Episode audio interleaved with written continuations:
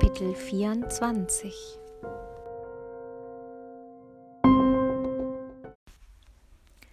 Zurück in der Duftapotheke hörte mein Puls langsam wieder auf, mir bis zu den Haarwurzeln hinauf zu hämmern.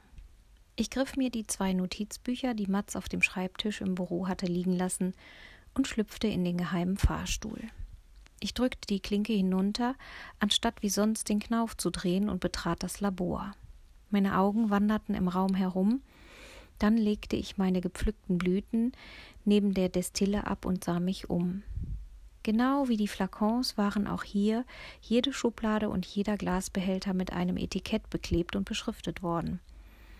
Eigentlich schien es gar nicht so schwierig zu sein, einen Duft herzustellen.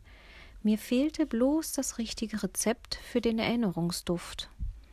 Wenn ich das hatte, brauchte ich mir hier unten nur die passenden Zutaten zusammenzusuchen und in die Destille stopfen.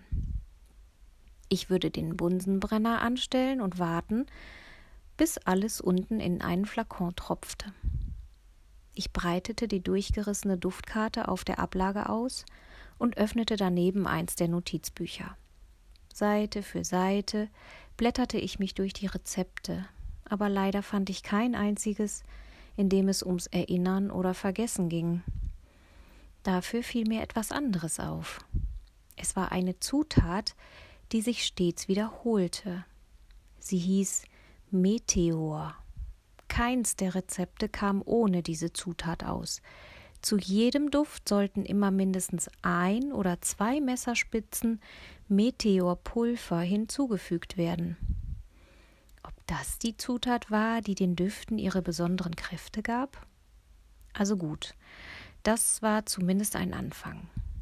Ich öffnete die vielen Schubladen, Kisten und Gläser, in denen getrocknete Blütenblätter, gemahlene Kristalle, Mineralien und jede Menge Steine sortiert waren.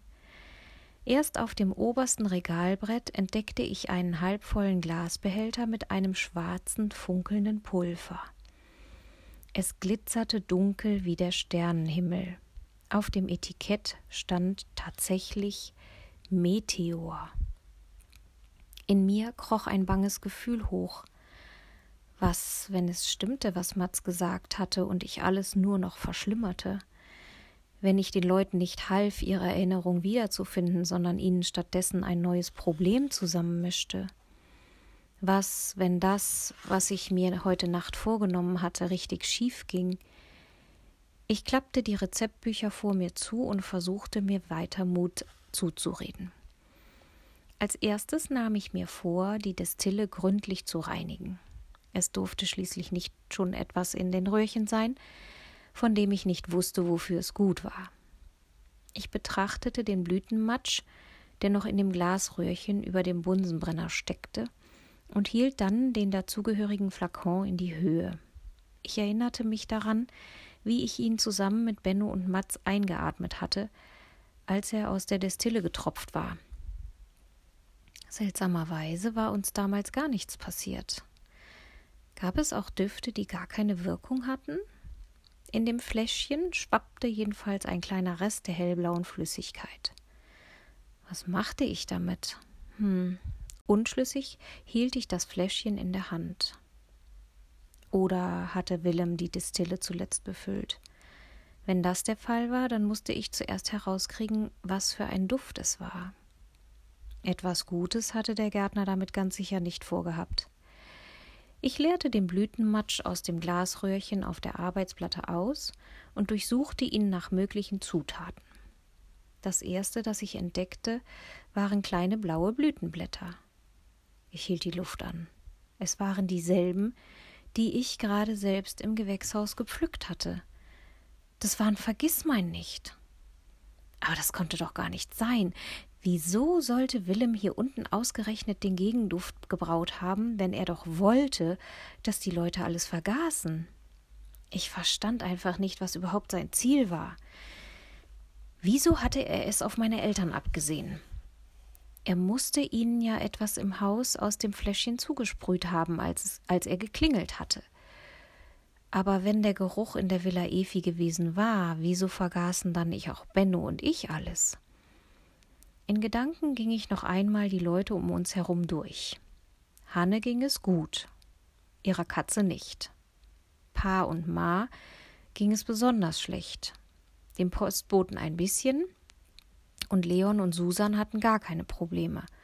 Genauso wenig wie Benno, Matz und ich. Irgendwas hatte ich übersehen, aber was? Eilig versuchte ich, die restlichen Zutaten von Willems letzter Duftmischung herauszufinden. Da war noch ein grobes Pulver, das ich nicht aufgelöst hatte und das aus durchsichtigen, steinharten Krümeln bestand.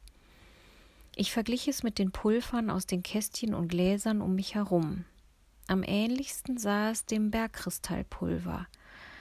Einige Blätter erinnerten mich an Brennnesseln. Ich nahm mir einen Stift und schrieb auf die hinterste leere Seite des Notizbuches, was ich als Zutaten herausfand. Natürlich fand ich auch die schwarzen Meteor-Funkelkristalle. Auf einmal fühlte ich mich so selbstsicher wie noch nie in meinem Leben. Ich war wirklich dabei, den Gegenduft zu finden. Nur bei zwei Zutaten war ich mir nach wie vor unsicher. Außerdem wusste ich nicht genau, wie viel von jeder einzelnen Zutat verwendet worden war. Durch die Wand hörte ich Schuhsohlen über die Steinfliesen pultern. Im selben Moment setzte mein Herzschlag aus.